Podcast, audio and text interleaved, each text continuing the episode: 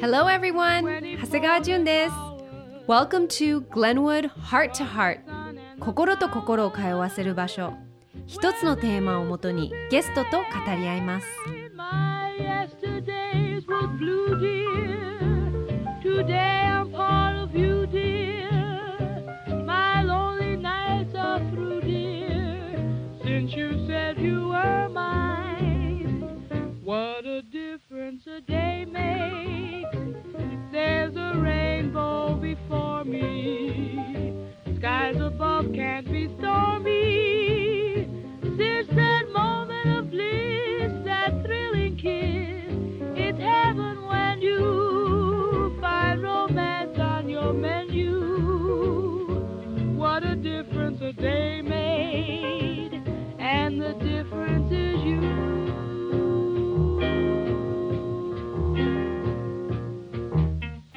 のテーマは The Power of Aromatherapy アロマセラピーが与えてくれる恵みについて。今日はこの方と一緒にたくさんお話ししたいと思います。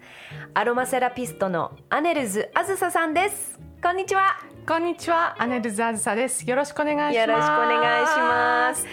ちょっと普段あずささんとは英語でしか話してないからちょっと変な感じだね。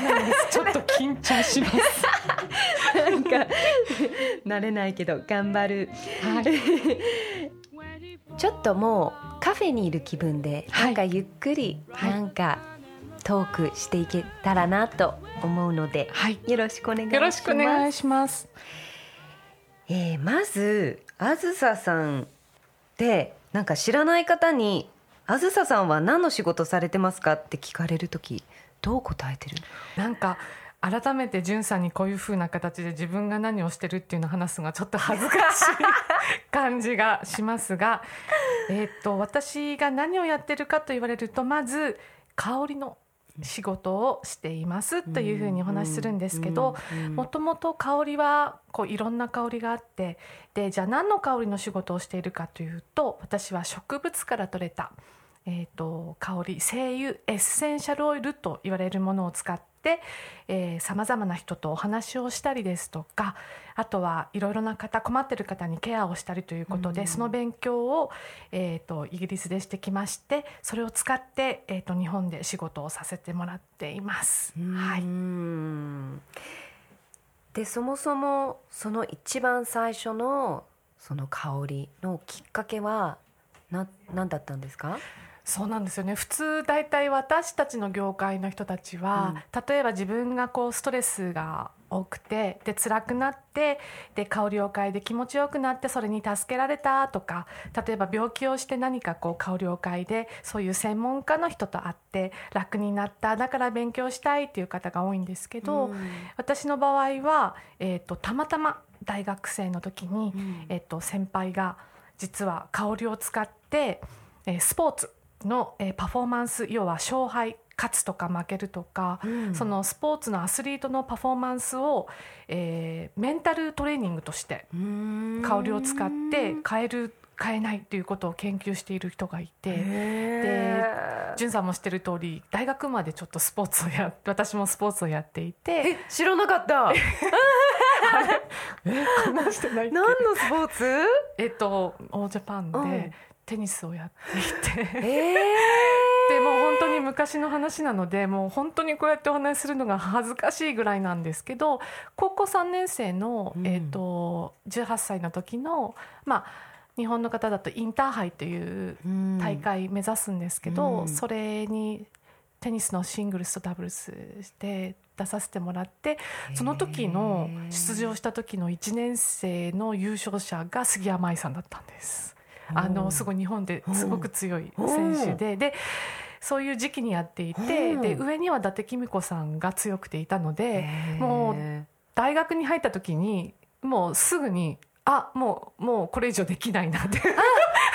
もうこれ以上 もうこれ以上やってもあの多分すごく上と下にすごい強い方がいるから4年間やったらもう university でもう大学でやめようって思って、でもやれるだけ頑張ろうと思ってで実はメンタルトレーニングを受けてたの。なぜかというとすごくわ弱くて。で試合って弱いとすぐ負けちゃうっていうか,、うんかに。うん多分技術テクニックってうん。ほとんどこうある一戦からは変わらない、あとはもうメンタル。その人が自信を持って人前に出れるかとか、その一つショットを打つにしても自信を持って打てるかどうかでちょっとでも隙を見せるとああ弱くなったって言って打ち込まれちゃうからうん。でそれが弱くてで結構その当時アメリカのサイコロジストの人とかそのメンタルトレーナーの人の本読んだりとかしてなんかったら自分はメンタルに強くなれるのかみたいなことを高校の時から結構考えてた時にまあいろいろあってで大学の時にその先輩が香りがそれがあのメンタルでそのパフォーマンスフィジカルなパフォーマンスが変わるっていうのをやっていて実はえー、って思った なんだ。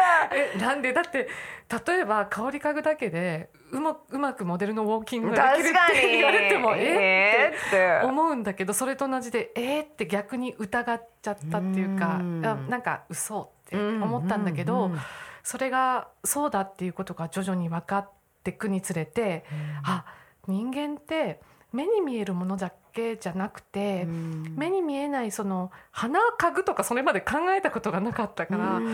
なんかあ鼻から入るそういう刺激でうん。人間って変わることができるんだなって初めて知ってなんかでもそれでも仕事にはならないでしょうって思って、うん。そのままうん。学校を卒業してうん。普通には一回働いちゃったんだよね。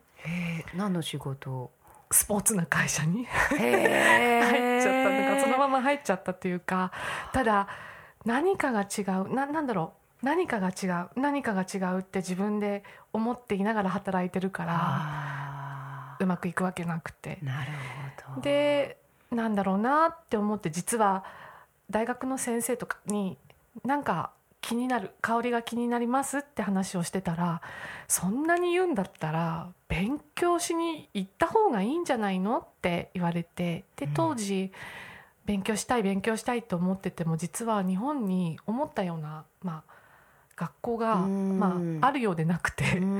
でであってもこうなんていうのかな全然こう自分がやりたい方向性が見えるようなものがなくてでたまたまちょっといろいろ調べさせてもらって、うん。今でもあるすごく古いあの私たちの中だと読まれてるとてもあの古い学術誌があって、うん。その雑誌を見た時にあこの雑誌だったらそのいろんな深いことが書いてるから何か見つけられるかもと思ってこう読んでたのね。でサブスクリプションして見てたの。そしたらあのイギリスで大きなカンファレンスがあるって言ってうん大学でカンファレンスがあるよって書いてあってあそれに行ったらこうグローバルにやってる先生に会えるかもなって。で全然なんかもう当てもないんだけどまず行ってみようと思ってそれに参加させてもらったら後の自分の恩師となるあのゲブリル・モージェイっていう先生に会うことができてでその瞬間にあこここの先生に学んでみたいなってその先生が多分すごい光をくれて日本に帰ってきてから17年で、まあ、先生に習ってからだともう20年なんだけど、今先生と同じアロマセラピストとしてこう話ができることがすごい嬉しいなと思ってもともと憧れていた先生とこう何かディスカッションできるってすごく幸せなことだなって先生と話すたびにこうちょっと思うっていうか。だからなんか先生と話すたびにそれはなんていうのかな思い出させてもらえるから最初自分はできなかったんだぞできなかったんだぞってだからこう初心に戻れる場所があってすごく感謝してるから。へーすごい。そうそうだからえじゃあそれは20年前に彼と出会いでで入学し実際て、うんうん。うん。何年間を勉強するものなんえっと、そこの学校はまず1年だったんだけどへ結局はその全く何もできなくて、うん。勉強しただけだと何もできないっていうか、うん。ただ勉強したっていう事実が残るだけで、なんかスキルとか、何か自分が何か自信を持って人にやれるかっていうと、なんか何もできない感じがしてて、感覚的には多分他の資格のライセンスを取る人もみんなそうだと思うんだけど、そのお料理の免許取っても1年か1年 ,1 年目卒業してすぐレストランなんかできないしに。多分それと一緒の感覚で何ができるんだろうって思って卒業しちゃったから不安でどうしようどうしようって思ってて、うん。でまあそれは勉強しながら感じてたんだけど、まあ、先生にいろいろ話をしたりとかしてで最終的にこう私お酒飲まないでしょ、うん。全くお酒飲まなくてイギリスに留学してるので、うん。パブとか行かないから、うん。なんていうのかな？家にこもってる生活。なんか学校行くと女子ばっかりだから、なんだろう男性の出会いもなくて、うん。だからアルバイトと家となんか学校の往復で、で家に部屋にいるとこう一人でなんかこう考え込んじゃうっていうかすごくこううん。なんかこうフィロソフィーが哲学的なこうなんかすごくこうなっちゃっうんて結構自分とこう向き合った時期っていうかうん。なんかでその時に何がやりたいって思ったらやっぱり女性だからうん。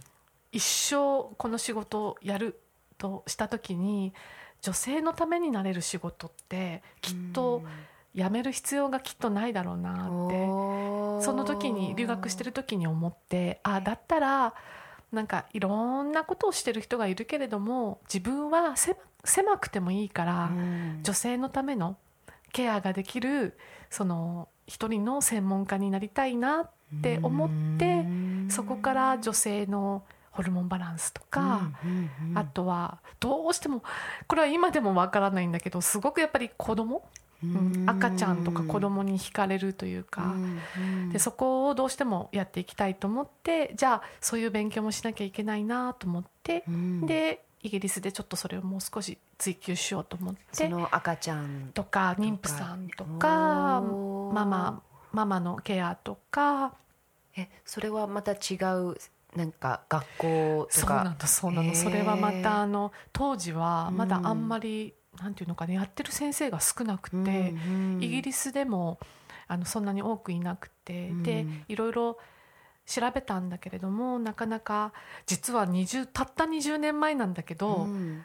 スマホスマートフォンも何もないし、確かに。で検索とかもなかなかできなくてうんだからこう本を調べたり、うん。あの雑誌を調べたりで、うん。で実はイギリスの大学をあのちょっと調べて。うん。でそこで研究してるとこからあのカンファレンスのあのリサーチのペーパーをもらったりとかで、うんでなんかあの助産師会みたいなところにコンタクトしたりしてで、えっと当時はでもイギリスはすごくその教育が始まるところで大学の degree のコースになったりとかしててうん。なので調べさせてもらって。うん。で結局最終的に行き当たった先生がその産そのママとかベビーのケアでは後に恩師となるデニス・デュランっていうジュンジュンさんもあったあのあれ？あったっけ？イギリス人の出産後にうん。来てくれたイギリス人の女性で、はいはいはい、はい。でそうだ忘れてたうちに来てくれましたよね。ジュンさんのケアで私が行った時に来てくれた彼女がその第二の恩師というか。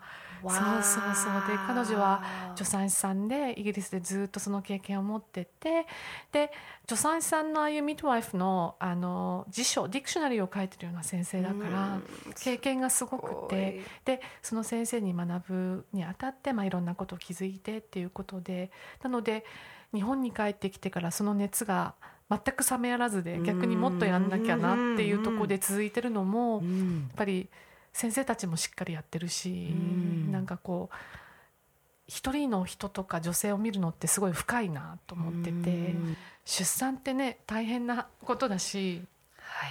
ハッピーではあるけれども、うん。なんか、うん、なんかお母さんとか女性にとってみると怖くもありでも楽しくもあり幸せでもありでも人によってはそれがターニングポイントですごくこう人生が変わってしまう人それは良くも悪く悪くも。も変わってしまう人がいるしうん。だから多分その出産を機に女性としての感覚も変わってしまうし考えることも変わってしまうとかすごく波がある女性はきっと一生課題だろうと思っていてだからそこをケアするっていうのは自分がいつになったら一人前になれるんだろうって思うぐらいすごい深いなと思っていて。うん。でそっからいろいろまあ勉強知識を得てそっからどうやって仕事に実際、うん。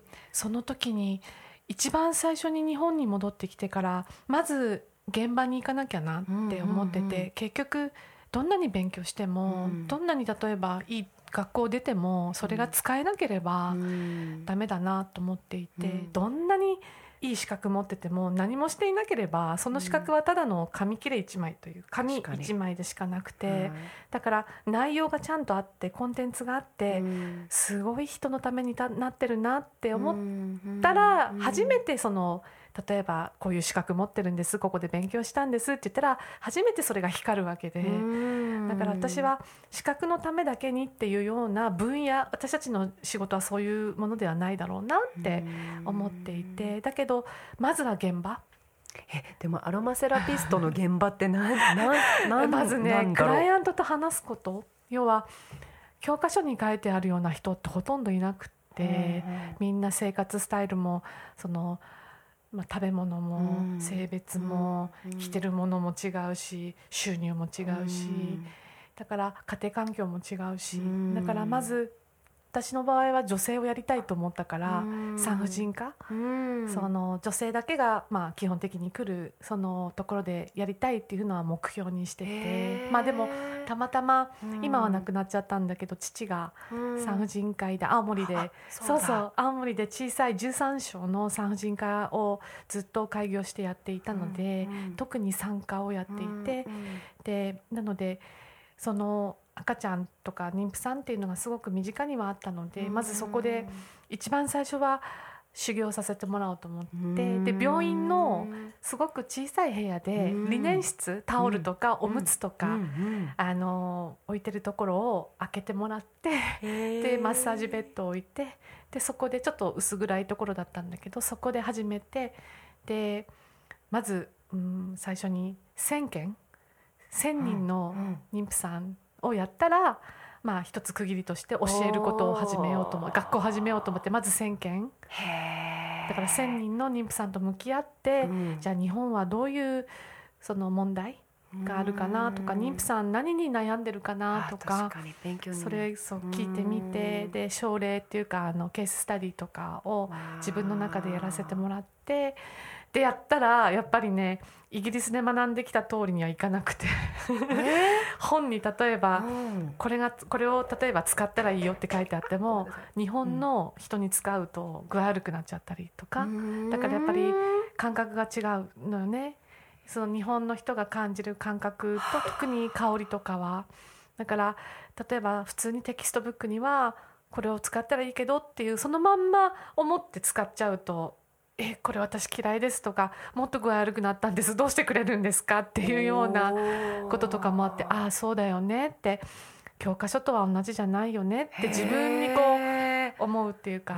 だからあのそれは今も生徒さんにも教えてるんだけどやっぱりテキストブックはテキストブックでいいんだけどうん。最後はやっぱり自分の判断力自分の judgment がやっぱりクライアントにどうかっていうところでしかないよってそうしないと人を見ることにならないよね。確かに。だからそういうこうすり合わせ勉強してきたことを日本式に直すのにすごく時間がかかってそうだからそういう本も日本になかったし、うんうん。えーなかったんそうそうそう。あの外国のものをトランスレーションしてうん。翻訳したものはあっても、日本用に書いたものっていうのがだからそういうのを全部変えて書いたものがなくて自分も困ったから。うん。で自分はいつかそれを書きたいなと思っててそれをようやく2年前に250ページで書いたんだけどやっぱり15年目にしてやっと書けたぐらいでそれまでは書けなかったね。現場の経験がなかったから。だからやっと一冊できてよかったなって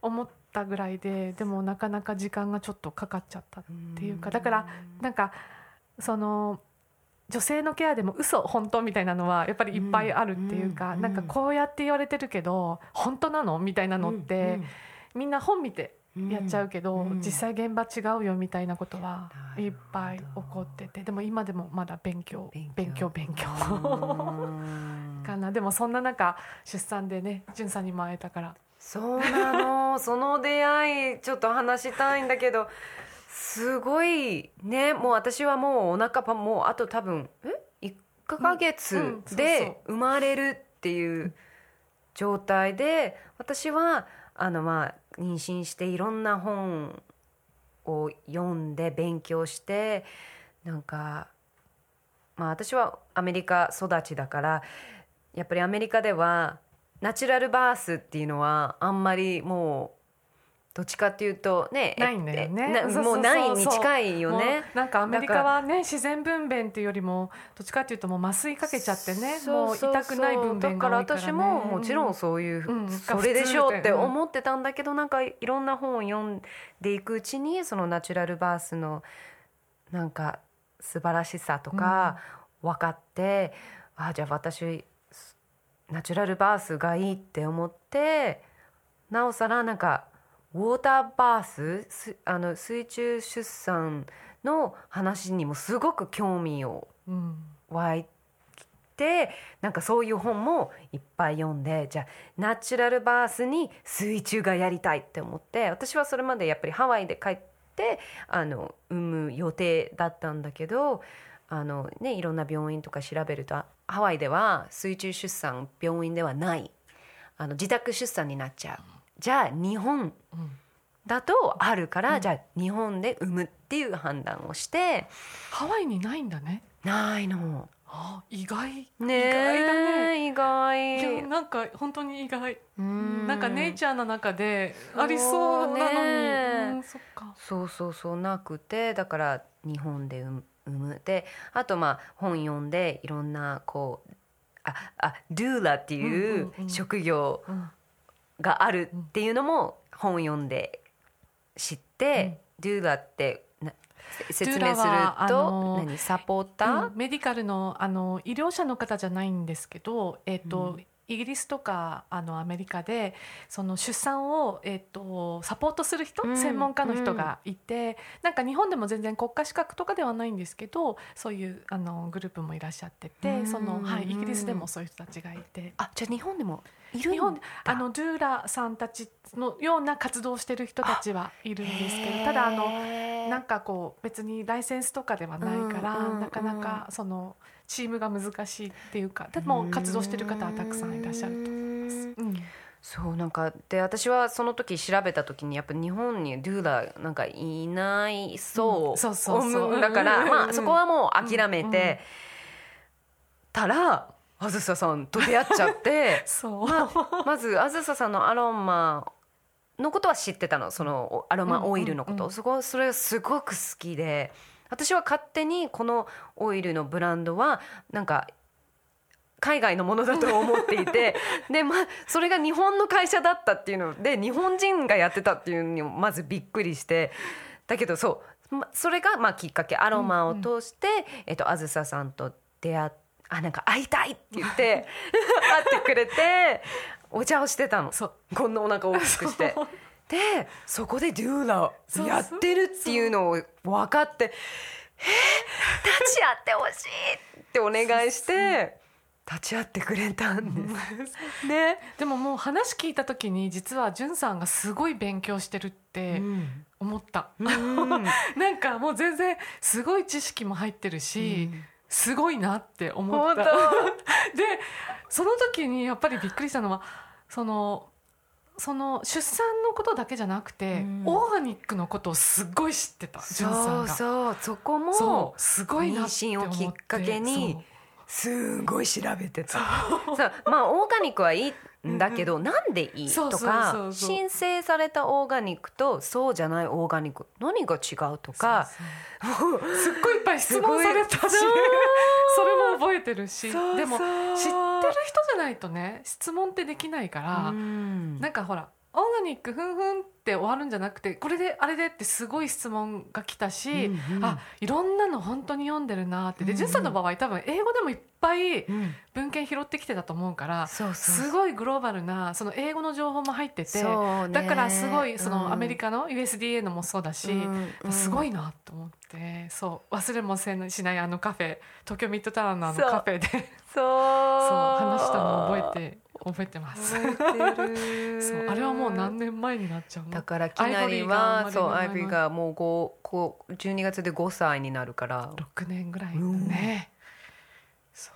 そう。その時にすごい話してあこんなに詳しいんだなってなんかすごい勉強してるんだなって思ってで香りのこともアロマセラピーのこともあとナチュラルセラピーのこともだからもう出産の時も思ったけどいっぱい用意してたから、すいごいなと思ってで計画書もすごい書いてるって言ってた。しいやあのね書いた。あのね真面目だなって思ったの。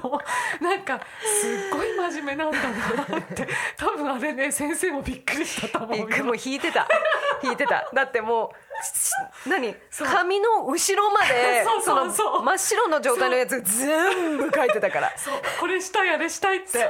そう。もう希望を全部書いてて。でも多分んさん思ったと思うけど実際始まっちゃうともうそれどころじゃない。それどころじゃない。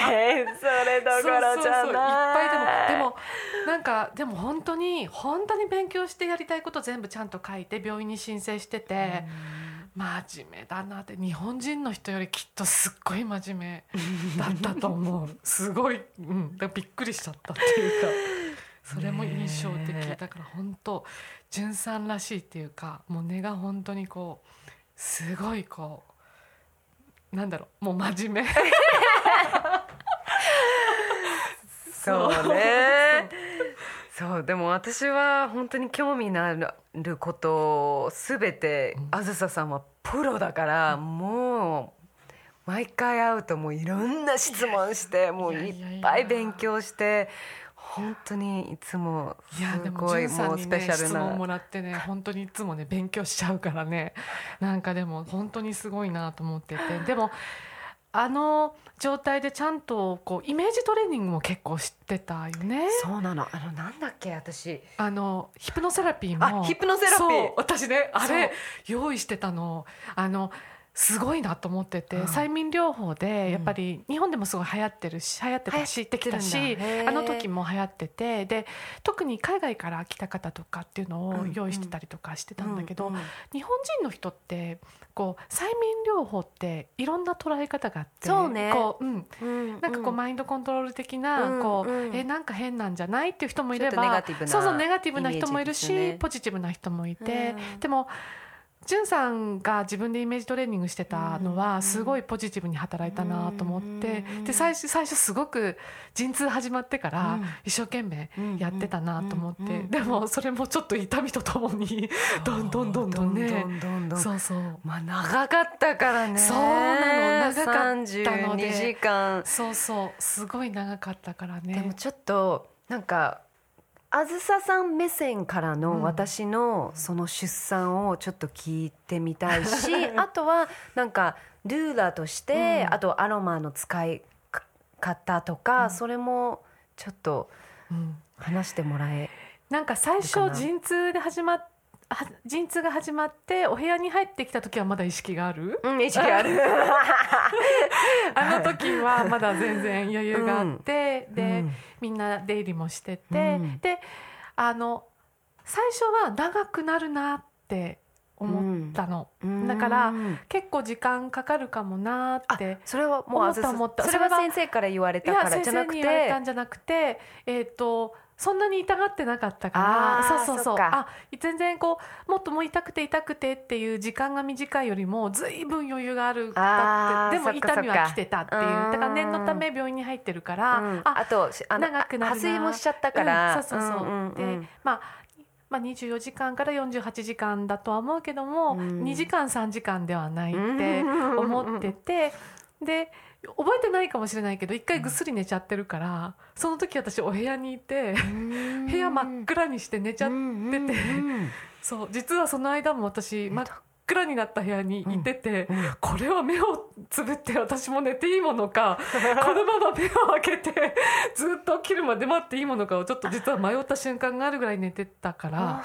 そうそう痛みがね引いた時にでもねうん。寝といてよかったなって思う。そうね。だって長かったからねエ痛みネルギー。がすごかったから。でじゅんさんがあのちょっと辛そうだなって思っている場所とかをケアさせてもらったりとかはしてたんだけれども、うんすごくねあの痛みをすごいこらえてるっていうか、うんすごく耐えてる感じとか、うんとにかくあの自然に自然にあのとにかく進めたいっていう感じとでも途中少しあの痛みがあまりにも続いてて、うん焦ってる感じがあうんって。あったそうそれで「まだなの?」って「うんまだなの?」って 何回か聞かれて、うんでじゅんさんに私が「まだなの?」って「まだなの?」って「あとどれぐらい?」って途中聞かれた時も実はあれはまだまだでそう。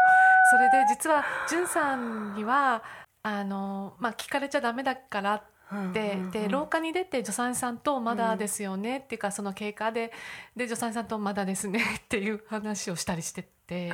だからなんとかその本人はじゅんさんはそのもうとにかく痛くてって、うん。でも痛みはあんなもんじゃないっていうのも、んまあ、客観的に見てるとねあの痛いって普通に言ってて部屋にいられる時はまだ痛みがね、うん。あれだからだから、あじゃあちょっと時間もうちょっとあのケアとかしてあのお話ししたりしてちょっとやりますねっていうので、助産師さんとはあの廊下に何回か出てうん。やらせてもらってて、うん。でも純さん自身は部屋の中で苦しんでたから、うん。そのまだまだだって聞くとすごい辛くなっちゃう絶からね。対もう立ち直れないと だからどれぐらいなのかっていうのが分かんない状態でずっと「もう少しだよもう少しだよ」って言ってたんだけどねうんあれからすごい長くて。そう。だから本当に我慢してるなってうん。それは本当に思った。いやでも一回折れたのを覚えてなんかもう、もうもう耐えられないって。あの楽したいって 私助産師の人に何回も言った、でもあの何？エピ、うん。なんていうの？それ。麻酔？麻酔、うん。そう麻酔がない病院選んじゃったから そういうオプションないくてもうすごい後悔しちゃってもう本当に私もうもうお腹切ってほしいと思うぐらいもう,、もう諦めてた時もすごい覚えてる。で多分ねその時にはもうね麻酔もね入れられ、あったとしても多分入れられなくってあとはもう潤さんの力に任せるしかなくてうん。麻酔分娩ってあのある程度予定しておかないとうん。途中からピュイとかってなかなかできないものだからうん。だからそういう意味で言うと本当にあの。ね、想像以上なところを選択してしまったのかもしれないけどでもでもね自然分娩って思ってやってたし、でも最終的に考えると、本当にあの最後歩いてて、あってその瞬間覚えてるかわからないけどもあ出てきちゃったって言ったあそうそうそう瞬間覚えてる。そうそう、その時に多分パンってこうお降りた。下に、うん、降りた感じ、うん。はまった感じ、うん。うん。であそこから車椅子でダーって運ばれて歩けなくて。その瞬間もあ出るって言った瞬間、うん。あの時もだからジャーって出る感じとかでは全然なかったと思うんだけど、うんうんあの瞬間っていうのは自分ではっきり何かが変わったから。感じね、うんうんだからあの時までは本当大変だったと思う、うん。あの時最後廊下を長く歩いてて、うん。歩かされたんだよね。先生に歩けって言って。そう。そうこんな状態で歩けるわけがない。何言ってんだみたいな。でも歩いてたよ。歩いた。歩いた。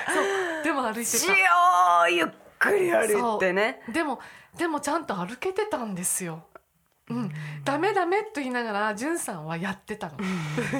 そうでその歩いてねもうね歩いて間もなくねすぐ「あっ!」て「あで出る!」ってうんうん言そうって、だから車椅子取ってそうそうそう。だけどで座れないの。だってでで そうそう。出ちゃう出てるから。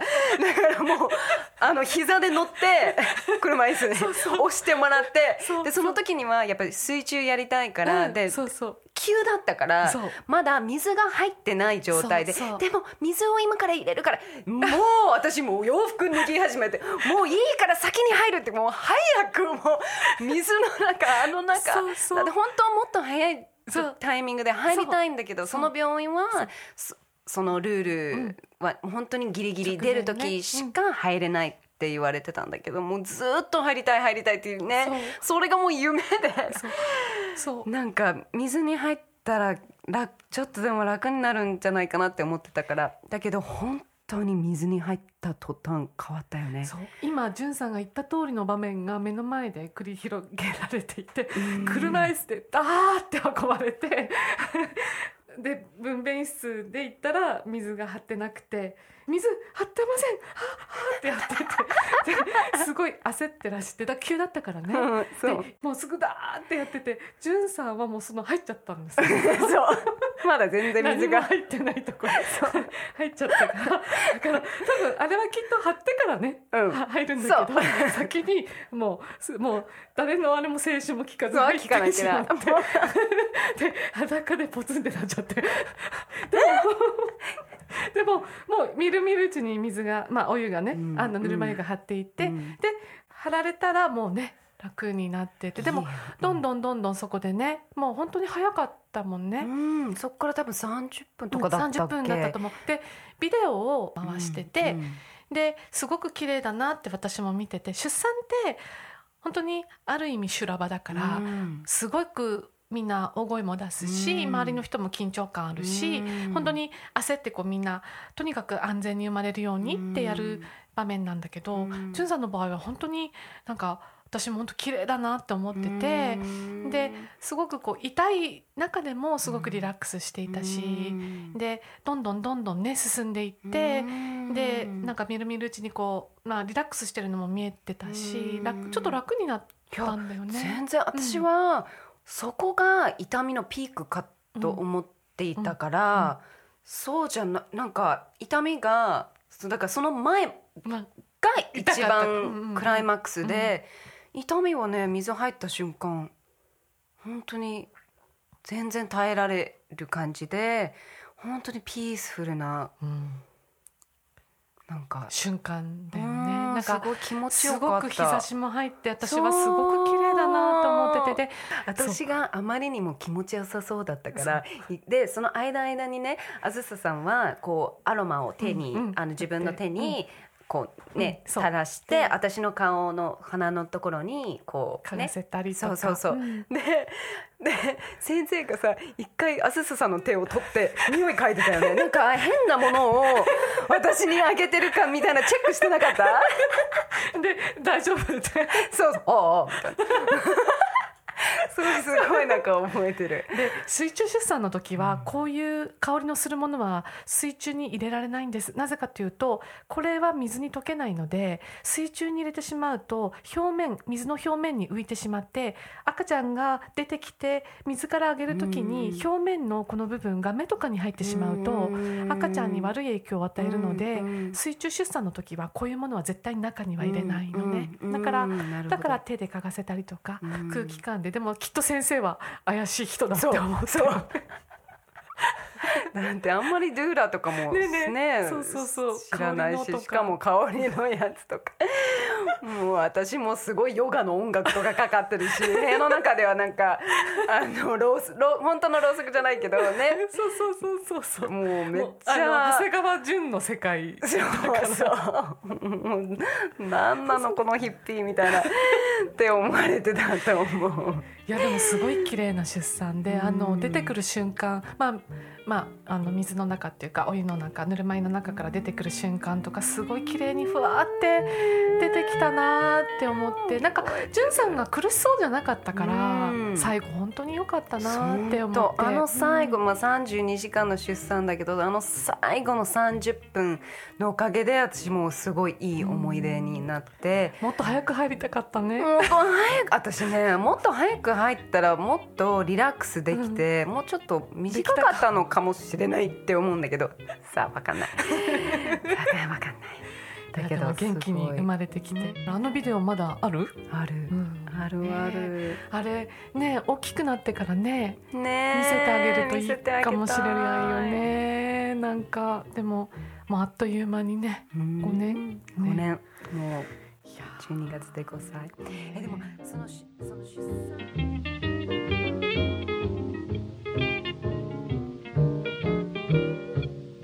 アネルズあずささんとの話はとっても盛り上がってまだまだ続きます。次回はパート2をお送りします。Glenwood Heart to Heart 長谷川淳がお送りしました。See you next time! What a difference a day